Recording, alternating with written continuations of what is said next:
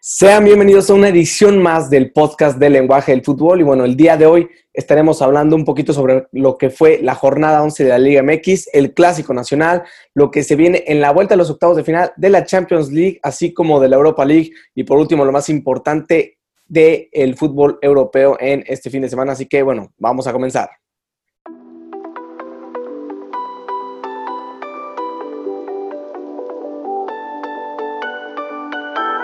Y bueno, ya con esto vamos a dar inicio al podcast. Espero que todos estén bien en sus casas con salud y bueno, que todos estén felices de momento, al menos aunque sea para escucharnos un ratito. Y bueno, con esto abrimos con lo que fue más importante en este fin de semana, que bueno, fue el Clásico Nacional. ¿Qué opinas de este partido, Mipón? Sí, sin duda, un partido que pues, no, no se veía tan esperado que fuera así. Sabíamos que los dos equipos no venían jugando tan bien, era América mucho mejor que Chivas y fue lo que pasó en el partido, ¿no? Vimos a un Chivas sin idea, sin propuestas ofensivas. En cambio, vimos, en mi opinión, al mejor América del torneo, con mucha presión alta, jugando muy bien a la pelota. Y sin duda esos goles, primero el de Henry Martin a punto de acabar el primer tiempo. Y luego también hay que aclarar que el chicote Calderón tuvo que salir lesionado luego la roja de Ponce, que yo no sé por qué Bucetich lo dejó fuera al principio, la verdad, que venía jugando muy bien y venía teniendo minutos, pero se equivoca esa roja al minuto 72, que prácticamente dejaba liquidado el partido. Luego, tres minutos después, eh, Henry Martin vuelve al 75 con un cabezazo, esa la pelota parada mató a Chivas completamente, y al final Córdoba al minuto 79, con una jugada ahí medio rara, termina metiendo el 3-0 y liquidando el partido. Sí, como dices, el América que dominó, que como decíamos, pues esperábamos un partido bastante más cerrado, pero las Chivas, la verdad, nunca dieron por qué preocuparse el América, que tuvo el partido prácticamente controlado el todo tiempo hasta la defensa. Eh, al ataque, bueno, que aprovecharon, como bien dices, el juego aéreo con dos cabezazos de Henry Martin, que, bueno, el América también supo aprovechar esta expulsión de Ponce, que, bueno, como dices, este, no jugó todo el partido porque, bueno, ya existe esa buena competencia entre Mayorga, que hizo una buena temporada anterior con los Pumas, y ahorita está, bueno, esa competencia entre Ponce y Mayorga, rolando minutos entre ambos jugadores, pero bueno, vemos que ahora Ponce, esa entrada criminal este, que se aventó ahí bastante, bastante peligroso lo de Ponce. Eh, por un momento en la repetición parecía que se le tronaba la rodilla al jugador del América. Al final lo bueno es que no pasó nada, pero la verdad imprudente, sobre todo después de apenas pocos minutos de haber ingresado al terreno de juego en un clásico nacional, no puedes dejar que eso pase, sobre todo que aparte iban perdiendo en el partido, entonces eso fue un error muy, muy grave de Ponce. Como decíamos, el América no perdona. A los tres minutos, gol de Henry Martin. A cuatro minutos después, gol de Córdoba. Y bueno, liquidaron el partido de esta manera. Sí, sin duda alguna, esa de Ponce un error completamente. Siendo un jugador tan experimentado, que cometas ese error sabiendo que tu equipo va perdiendo, que no tiene prácticamente poder ofensivo y que te hagas expulsar de esa manera, pues realmente no, no es aceptable, ¿no? Y sabemos que estos partidos son cosas que suelen pasar, que te dejas llevar mucho por la cabeza y pues le costó caro al equipo de Chivas. También Macías, que yo tampoco no entendí por qué lo sacó Bucetich, es el único delantero prácticamente que tiene. Por ahí Saldívar tuvo una jugada muy buena. También Angulo al minuto uno, uno y medio, tuvo una clarísima que pudo haber cambiado completamente el partido, pero sacas a Macías, te quedas aún más sin delanteros y pues al final ya no tuviste ni oportunidades claras ni oportunidades de marcar gol. Sí, ahí Bucetich le apostó al chicotazo, literalmente. Le salió en los cuartos de final del torneo anterior, le volvió a intentar apostar al chicote, pero sabemos que fue cosa una vez. Es muy, muy poco probable que el chicote vuelva a hacer lo que hizo en estos dos partidos, que fue espectacular lo que hizo el chicote, pero la verdad no lo va a volver a hacer. Y teniendo a Macías, que había sido tu mejor jugador en lo que va el torneo, el que te podía hacer el gol del empate, y lo sacas y llegas al chicote delantero centro porque también el chicote hay que recordarlo, no es delantero centro, es lateral, es lateral. ¿Cómo vas a dejar un lateral de delantero centro jugando ante el América? A mí me parece un error del Bucetich. Y bueno, les terminó no costando el partido, porque bueno, también por otro lado llega la expulsión de Ponce, pero en general unos malos cambios terminan costando el partido de Bucetich, pero aún así las chivas no tenían mucho. Como decías, la de Saldívar me parece que fue la más cerca, una media vuelta que pasó al lado del poste, fue lo más cercano que tuvo el gol las chivas, y bueno, ahí se hubiera puesto bueno el partido, hubiera sido el 1-1, pero al final no cayó el gol, las Chivas tampoco generaron mucho y bueno, el América gana bien, me parece, también con un juego de Córdoba muy bueno, lo que hizo Córdoba, la verdad, de llamar la atención, muy buenas jugadas, generando mucha la ofensiva y bueno, este, destruyendo completamente la defensa de las Chivas de Guadalajara. Pasaba como por su casa Córdoba entre los centrales de las Chivas. Sí, sin duda también hay que aplaudir la, media y la defensiva de, la América. Venimos hablando de Pedro Aquino ya todas estas últimas semanas. Ayer no fue la excepción. Eh, son brutales las estadísticas que tiene. De 48 pases que hizo, acertó 47. O sea, debemos de ser conscientes de lo que es eso. acertó 98% de sus pases. Y fue el segundo jugador con más recuperaciones en el partido, con 10. O sea, realmente es brutal. Nadie habla mucho de él porque pues, no, es que, no es que te... Bueno, normalmente esa posición de contención no es que te marque goles, pero hasta eso hace Pedro Aquino, ¿no? Te da asistencias, recupera balones, te da, te da libertad en el campo y además que defienda de esa manera, realmente es de aplaudir a ese jugador. Sin duda alguna, la mejor contratación de este torneo. Sí, muy bueno lo de Pedro Aquino, como dices, es un jugador que no resalta por goles, es un jugador que no resalta por asistencias, tanto a la ofensiva, pero lo que hace de defensiva es buenísimo. Eh, se parece mucho, bueno, a lo que hacía Guido Rodríguez, que, bueno, ya está recuperando esa posición, un jugador que ahorita está inclusive de titular con el Real Betis Balompié la primera división española, y la verdad Pedro aquí no lo está haciendo muy bien, seleccionado con Perú, como dices, esa efectividad de pases la tiene Tony Kroos, la tiene Luka Modric, claramente es diferente estar jugando en un partido de la primera división mexicana, estar jugando en la Liga Española, pero aún así los números están hablando muy bien de Pedro Aquino y hay que resaltar el gran trabajo que está haciendo el peruano y como bien dices, el mejor, eh, la mejor contratación de este torneo sin duda alguna. Sí, también obviamente la mejor contratación en mi opinión. También hay que resaltar a otros jugadores como Fidalgo, que tan chavito y también tuvo muy buen partido, se le nota con ganas, que encara, que mueve bien la bola, se mueve por toda la cancha. Pero en realidad el equipo de, la América muy bien, todos en, cualquier línea, por ahí es central no me acuerdo bien el nombre del central de América, un chavito, pero que realmente no dejaba pasar ninguna bola, todos aportando. Henry Martin, sabemos en el buen, buen nivel que tiene, que llega a siete goles en el torneo, que no dudamos que lo podamos ver en la, en la próxima convocatoria del Tata Martino. El mismo nivel de Córdoba, que se le vio diferente a lo que venía mostrando en los últimos partidos. Sabemos que también está Viñas en la banca entonces debemos de estar conscientes del, pues, del, equipazo y de la plantilla que tiene el América, que sin duda alguna va a pelear por el campeonato al final del torneo. Sí, es junto con el Cruz Azul los dos mejores equipos del torneo, los que más consistentes han estado. Y bueno, el América también tendría un récord de llamar la atención si no hubiera sido por ese partido que terminaron perdiendo ante el Atlas, bueno, por la alineación indebida de, de Viñas que bueno, se quedó en la banca al final. Una estupidez que les terminan costando los tres puntos y la verdad, aparte de eso, el América vendría una racha muy, muy buena de partidos consecutivos ganados, inclusive estaría peleando de la Cruz Azul. De hecho, si no me equivoco, ahorita estarían de líderes. Eh, este, si no hubiera sido por esos tres puntos que terminaron perdiendo ante el Atlas. Entonces, una América que ha ido de poco a más, empezó la temporada un poquito con dudas y bueno, cada vez ha ido mejorando mucho más su juego. Sí, bueno, se consolidaron este partido 3 a 0 a las Chivas y bueno, con eso yo creo que bueno, tenemos a los dos mejores equipos del torneo, los que mejores se han visto, Cruz Azul y América, que probablemente son los que estaremos viendo en la pelea por el título.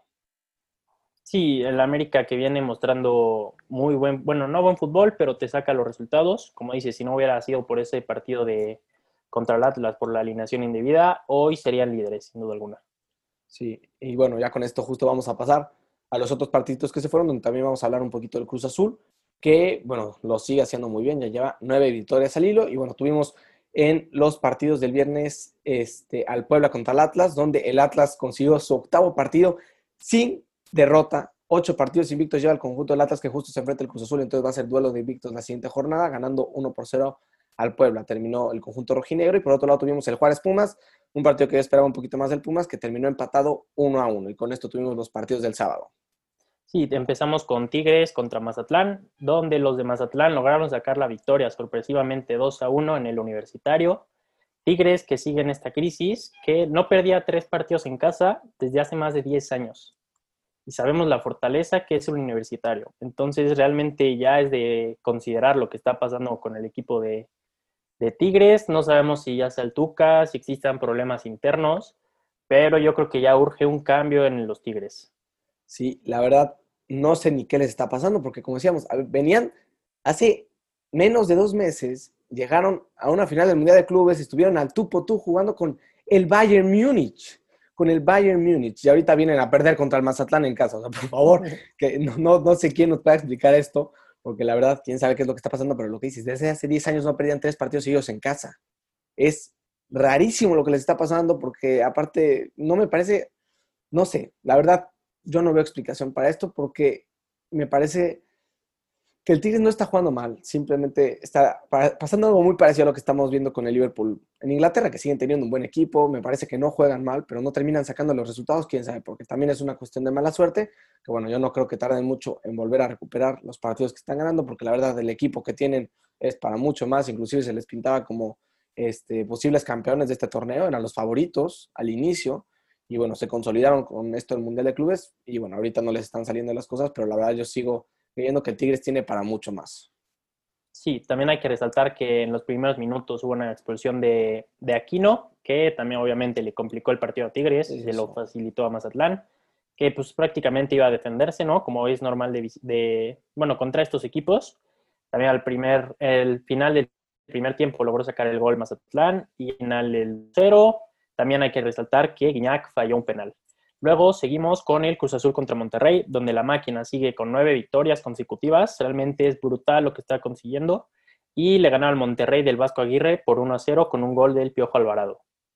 Sí, un partido que, bueno, también fue bastante polémico en eso, porque ahí hubo unos goles anulados para el Monterrey y también el gol del Cruz Azul, que supuestamente pudo haber sido anulado en una jugada donde Ignacio Rivero llega a línea de fondo, la pelota está justo la duda si llega a salir o no del terreno de juego, termina mandando la diagonal matona hacia el centro, donde el Piojo Alvarado empuja la pelota, consiguiendo hacer el único gol del partido con el que Cruz Azul suma dos tres puntos, mantiene el liderazgo, llega a las nueve victorias consecutivas, buscando empatar el récord de 12 victorias que tiene actualmente León. Entonces ya están a solo tres jornadas.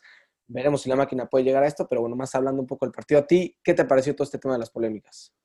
La verdad, yo, bueno, no podemos dudar del gol de Monte Funes Mori, el anulado, que claramente era fuera de lugar. También unos decían que no, pero en la de Cruz Azul, en mi opinión, y no porque le vayamos a Cruz Azul, en mi opinión es buena porque no hay una toma clara de que haya salido la bola. Entonces, si esa fue la primera decisión que tomó el árbitro, se debe tomar como buena porque no hay ninguna toma que, que como que aclare que salió la bola. También digamos que no fue un partido muy bueno, por ahí Monterrey eh, estuvo más tiempo con la pelota, también alguno, tuvo algunas oportunidades más claras. Al final Cruz Azul tuvo ahí un cabezazo con Romo que sacó Hugo, que sacó Hugo. Y pues Cruz Azul sabemos que no es el equipo más ofensivo que digamos, sino que te sabe empezar bien los partidos, te mete un gol y no es que se eche para atrás, sino que sabe controlar muy bien los tiempos. Eh, Reynoso vemos haciendo prácticamente los mismos cambios, metiendo a Yotun, por ahí metiendo a Elías casi minutos 60, 70 por ahí, y te sabe cerrar bien los partidos, no es que se eche atrás. Sí, ha, sabido hasta eso no cruz azulearla. Hasta el momento está consiguiendo hacer lo que muchos no han podido lograr hacer, que bueno, es esos últimos 10 minutitos conseguir eh, sacar el partido, sacar el resultado, que es lo que, eh, es importante. Y bueno, Cruz Azul que ya iba, a pesar de que ya hay nueve victorias, me parece que venía jugando mucho mejor en las primeras. En los últimos cuatro partidos ha ganado apenas 1-0. Entonces, a pesar de que sigue ganando, lo ha hecho también con polémica, como decíamos ahorita, contra el Monterrey, contra el Pumas también un penal de último minuto ahí medio dudoso. Entonces, el Cruz Azul va bien, pero si quiere al menos llegar a ese récord de 12 victorias, necesita mejorar un poco más en las siguientes jornadas, porque también, justo para conseguir este récord, se tiene que enfrentar nada más y nada menos que al América. Entonces va a ser muy interesante ver ese partido, porque bueno, es, se están jugando, se va a estar jugando bastante, se va a estar jugando liderato, se va a estar jugando este récord, si es que el Cruz Azul llega a, ganar los dos partidos anteriores a ese, pero bueno, la máquina, eh, como decía, le está pasando ahora lo que la América, que no juega muy bien, pero consigue sacar los resultados, como decíamos, es lo importante, sacar los tres puntos en cada partido, pero si quieren ganar con más contundencia, con mucha más seguridad, no estar sufriendo los últimos 10 minutos de cada partido, tienen que mejorar. Sí, también, bueno, justamente eso de los últimos resultados que dices, que apenas ganaran por la, por la mínima ventaja, también hay que ver a los rivales, ¿no? Porque es León, en León, que, bueno, sabemos que no viene muy bien, pero allá es un equipo muy fuerte. Luego contra Pumas en CU, que sabíamos que venía de un torneo muy bueno y que mostró una muy buena cara contra, contra la máquina.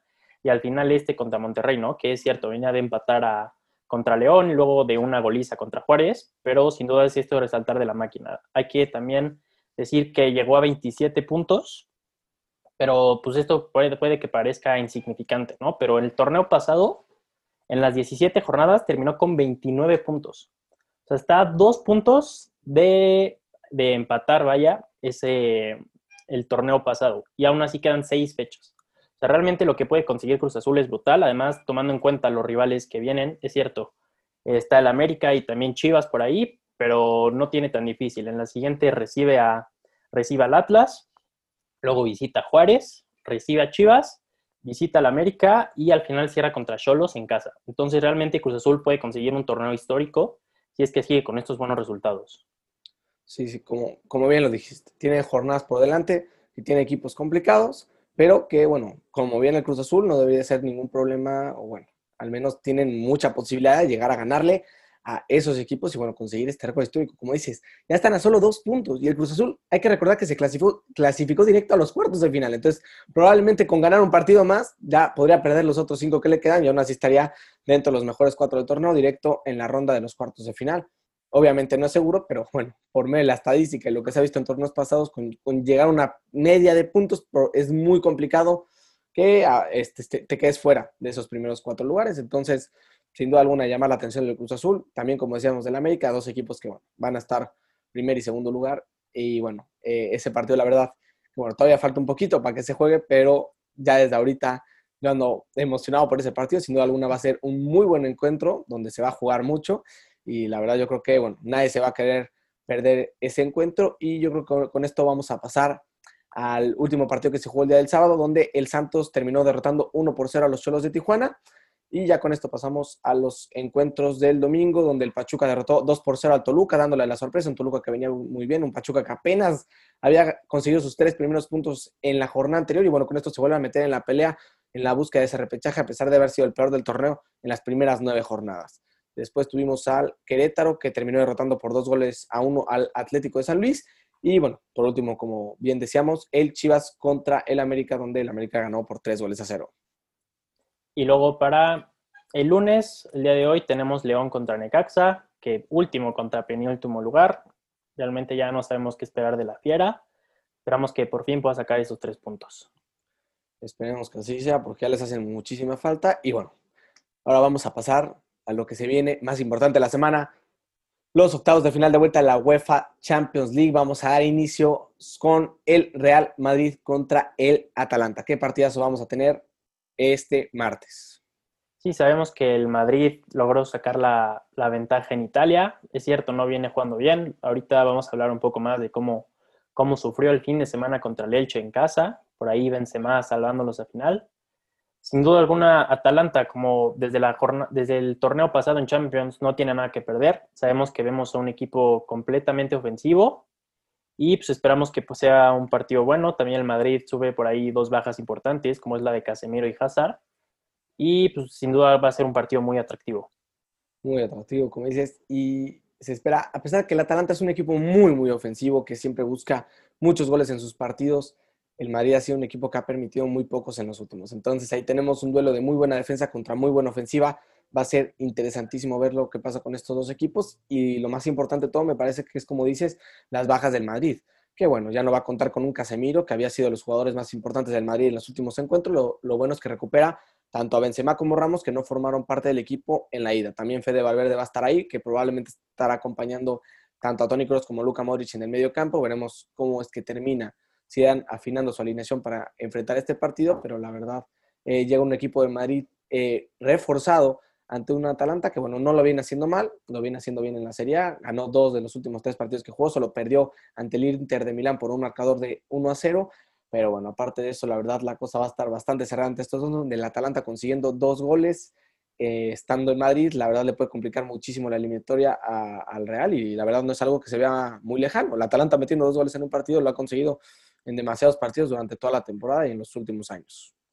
Sí, también hay que resaltar eso, ¿no? Que dices del Madrid, que recupera muchas de sus figuras. Sabemos el Madrid lo que es en Champions, que es completamente diferente a la liga. Y yo la verdad sí creo que los blancos van a poder sacar el resultado en casa. Sí, va, va. Yo también voy con que el Madrid lo consigue, pero bueno, también hay que ver los últimos partidos de Madrid. No lo han tenido fácil, vienen de empatar ante la Real Sociedad 1-1, después empataron 1 por 1 ante el Atlético de Madrid y después consiguieron derrotar 2 por 1 al Elche a penitas en el minuto 90 con un doblete de Benzema que, bueno, se puso la camiseta de héroe y, bueno, apenas después de regresar, regresó contra, contra el Atlético de Madrid. Ya anotó gol al minuto 87 para empatar el partido y mantener viva la pelea por la liga.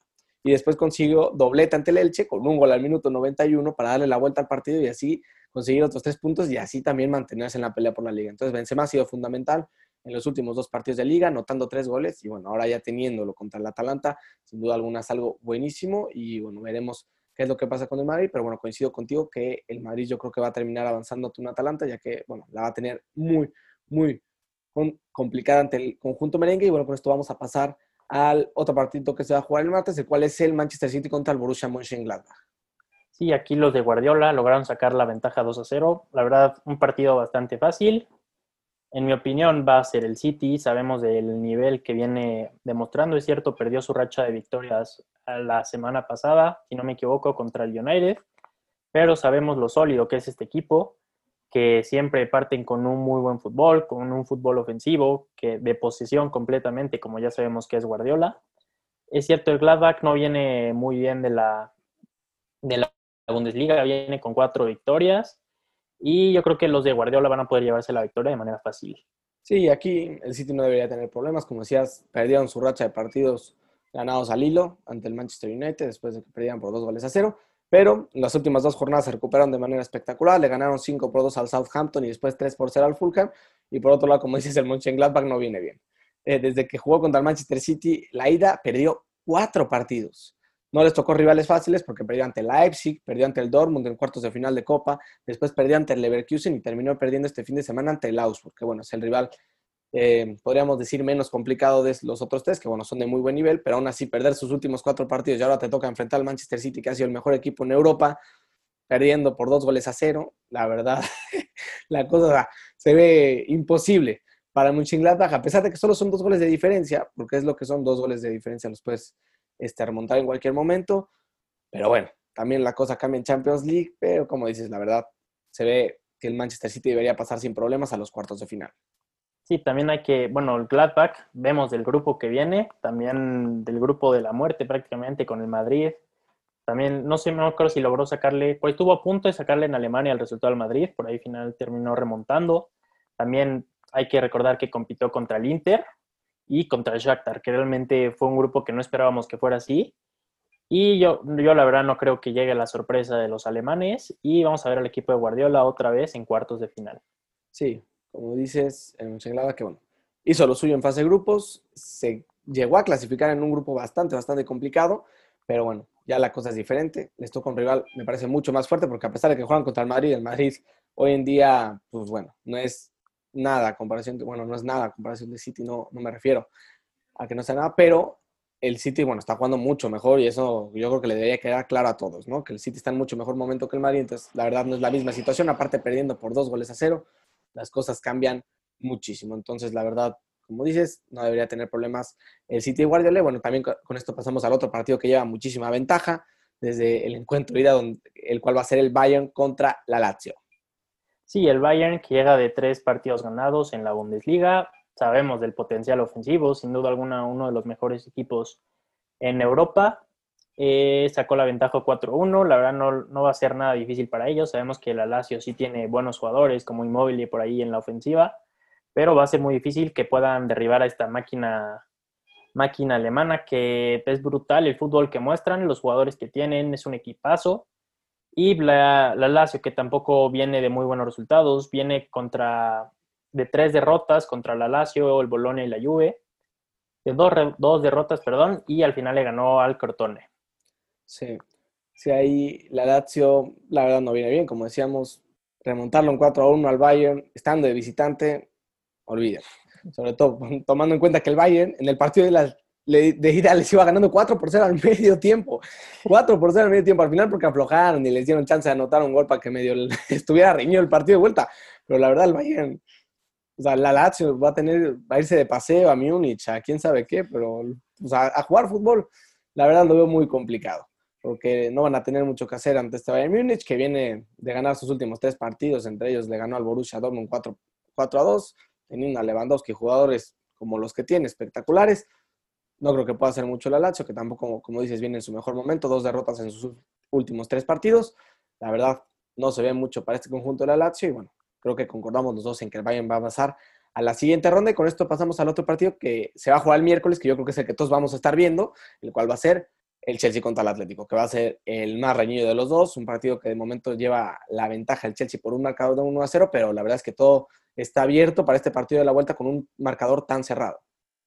Sí, el Chelsea que viene de, bueno, en sus últimos partidos, cinco partidos en la Premier, viene de dos victorias y tres empates, pero hay que resaltar que no ha encajado gol en estos últimos cinco partidos. Sin duda esa contratación de Mendy fue muy buena para el Chelsea. El Atlético que viene de empatar también, que ha ido perdiendo puntos importantes en la liga, que ya hablaremos un poco más adelante de eso. Sin duda va a ser un partido muy, muy bueno, donde el Chelsea logró sacar la ventaja 1-0 con ese golazo de, de Giroud. Y el Atlético como visitante, pues la verdad va a ser un partido muy, muy interesante. Sabemos del potencial ofensivo que tiene el Atlético con Suárez, con Joao. Y yo creo que va a ser un muy buen partido. A mí me gustaría, la verdad, que pasara el Atlético por lo que viene demostrando en los últimos años en Champions. Pero el Chelsea va a ser un rival muy difícil de vencer, sin duda alguna.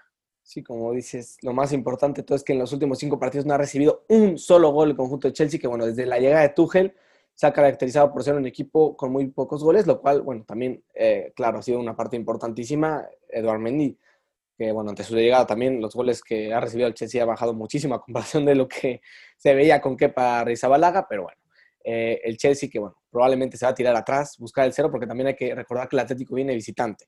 Entonces, el anotar dos goles obligaría al Chelsea mínimo a empatar el partido en Stamford Bridge. Entonces, la verdad, las cosas no van a estar fáciles en este partido que, como digo, está muy cerrado.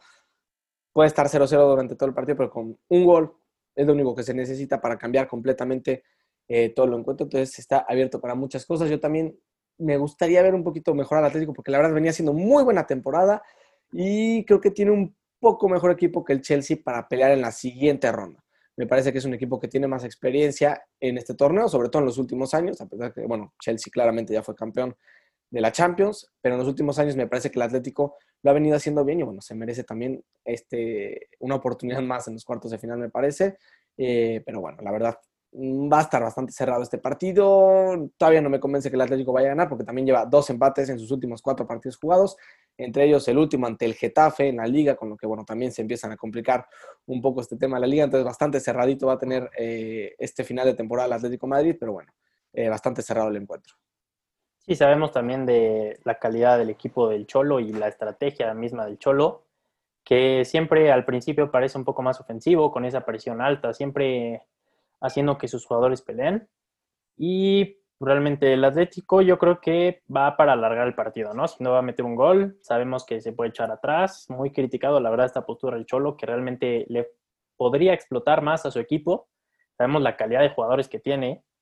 Por ahí una media muy sólida. Esperamos también, no sé si ya esté disponible, podamos ver otra vez a Héctor Herrera. Pero sin duda el poder ofensivo que tiene Suárez adelante, que te puede matar y aniquilar la serie en cualquier momento en cualquier instante puede llegar, como dicen, el pistolero a terminarte este partido. Y como dice yo también creo que el Cholo va a ir a la larga, porque también tienes esa ventaja que fue lo que le pasó en el partido contra Juve Porto, que es lo que dicen, que bueno, el gol de visitante, cuando se va a tiempo sexta, tú tienes 30 minutos más estando como visitante para anotar un gol, que bueno, termina favoreciéndote de cierta manera, aunque bueno, también si lo ves desde el otro punto de vista es injusto porque tienes 30 minutos más como local. Pero bueno, el punto es el Atlético tiene esta ventaja de estar de gol de visitante y bueno, que no tienes afición del otro equipo, que es lo que bueno, termina pesando mucho más en estos encuentros de Champions League, por lo que bueno, ahí van a tener cierta ventajita y como dices, es un gol. Entonces cualquier cosa puede pasar en este partido y bueno, la verdad bastante cerrado, tampoco se lo van a poder perder y bueno, con esto vamos a pasar a dar un repaso rápido de lo que fue el fin de semana en Europa. Sí, empezamos con el Real Madrid, como ya lo habías mencionado, contra el Elche, que apenas logró sacar el resultado 2 a 1 en los últimos minutos con un gol de Benzema. Luego el Getafe contra el Atlético de Madrid, donde los colchoneros sacaron el empate 0 a 0. Por ahí tuvieron varias jugadas claras, pero la defensa muy sólida del Getafe.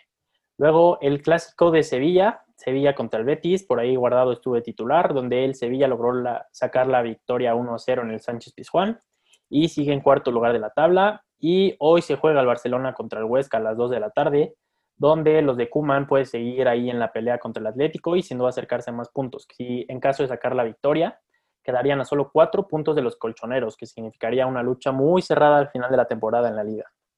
Muy cerrado, como dices, es importantísimo este partido que tiene el Barcelona el día de hoy ante el Huesca. También hay que considerar que el Barcelona, eh, bueno, a comparación del Atlético y del Real Madrid, es un equipo que, bueno, ya no tiene la Champions. Veremos qué pasa a final de esta semana, pero bueno, el simple hecho de tener más partidos entre semana y mucha más exigencia termina ayudando al Barcelona para concentrarse mucho más en la liga y bueno, esto puede servir eh, al Barcelona en este tema, por eso es importante que hoy consiga los tres puntos para ya ponerse a cuatro del Atlético Madrid. De momento el Real está a diferencia de seis del Atlético, pero la verdad cuatro puntos, bueno, como, como bien este, se sabe, son dos jornadas lo que necesita el Barcelona para bueno, ponerse como líder. Entonces, importante lo que se va a jugar el día de hoy a las 2 de la tarde. Ahorita, para el momento que lo escuchen, ya van a saber el resultado. Entonces, bueno, ya, ya nos podrán decir eh, cómo, cómo, va la tabla general. Y bueno, con esto pasamos a lo que fue la Bundesliga, donde el Bayern Múnich, como es costumbre, derrotó 3 por 0 al Werder Bremen. Lo malo de esto fue que el Red Bull Leipzig terminó empatando ante el Frankfurt, con lo que la ventaja se amplía a cuatro puntos en la Bundesliga, que había estado muy cerrada, era solo una diferencia de un partido, pero bueno, con este empate de Leipzig ante el Frankfurt, las cosas se van a empezar a complicar y bueno, el Bayern empieza a ganar distancia por eh, otra vez ganar el título de la Bundesliga. Y bueno, por otro lado, eh, lo que hay que resaltar fue que el Dortmund le ganó 2 por 0 al Hertha Berlín y más que la victoria del Dortmund, lo que importa fue Mukoko, el jugador de 16 años que del Borussia Dortmund eh, ingresó al minuto 83, anotó el gol al minuto 91, a sus 16 años. Es impresionante lo de este Chavito que, bueno, ya fue convocado por la selección alemana sub-20, teniendo 16 años. Sí, sí, sí, sigue siendo impresionante lo que hace. Probablemente no tardará mucho en ser inclusive seleccionado por la mayor de Alemania, porque la verdad tiene muchísima futuro este jugador. no sé si tú lo hayas visto algunos partidos o algo, pero bueno, ¿qué opinas de él? Sí, realmente es impresionante que a tan poca edad, imagínate, nosotros a los 16 años estábamos sufriendo ahí con tareas y ensayos y él ya que esté cumpliendo sus sueños a tan poca edad, realmente da gusto ver a estos jugadores que también a los entrenadores, ¿no? Que les dan oportunidad, porque luego existe ese problema, sobre todo aquí en México, de que no se les da la, oportunidad a los jóvenes por, no sé si por miedo o por qué será, pero hay que darle confianza, porque realmente son jugadores que pueden marcar la diferencia. Hemos visto a jugadores muy jóvenes en Europa en las últimas temporadas, muy buenos, ¿no? Es el caso de Pedri, de Elish también y que realmente da gusto ver a estos jugadores tan jóvenes y que puedan aportar tanto a sus equipos. Sí, el punto es darle las confianza, que es algo que no tenemos desafortunadamente en México. Muy pocos jugadores debutan el año y cuando lo debutan, la verdad, demuestran el potencial, la calidad que tienen y que pueden ganarse un lugar en ese once ideal de, bueno, cada uno de los equipos, dependiendo, pero bueno, este, como se vio, 16 añitos. Aparte, bueno, no tiene mucho de cumplirlos y ya está siendo una de las mayores promesas en el fútbol mundial, la verdad.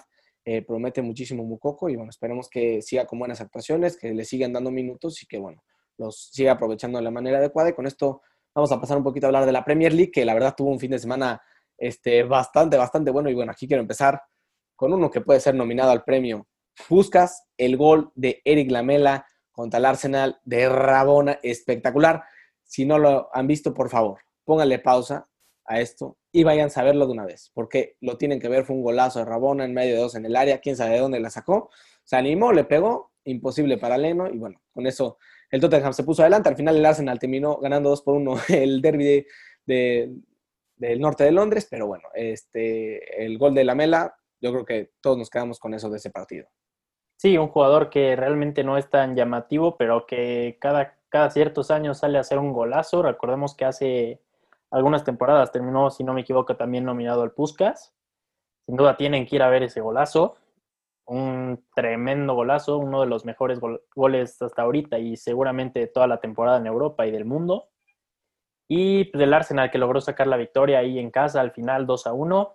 Luego seguimos con el United contra el West Ham, que sigue el United con esa buena racha, en, sobre todo en casa y en Premier, que está ahí en segundo lugar diríamos, en la pelea con el City, pero sabemos que está muy lejos.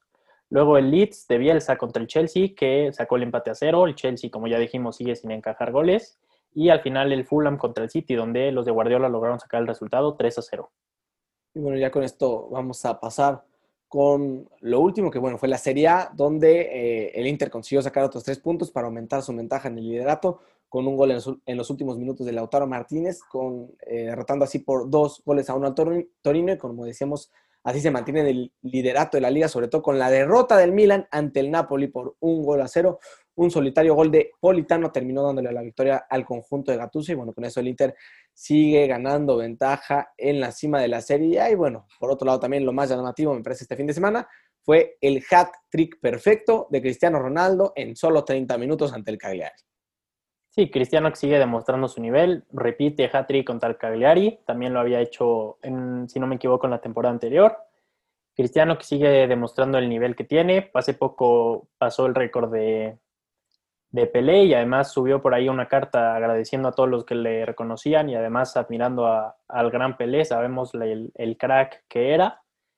Y pues digan, no digan que está muerto, es cierto, no apareció en la Champions, pero sin duda va a ser y va a estar contendiendo por el, por el liderato de goleo en la Serie A.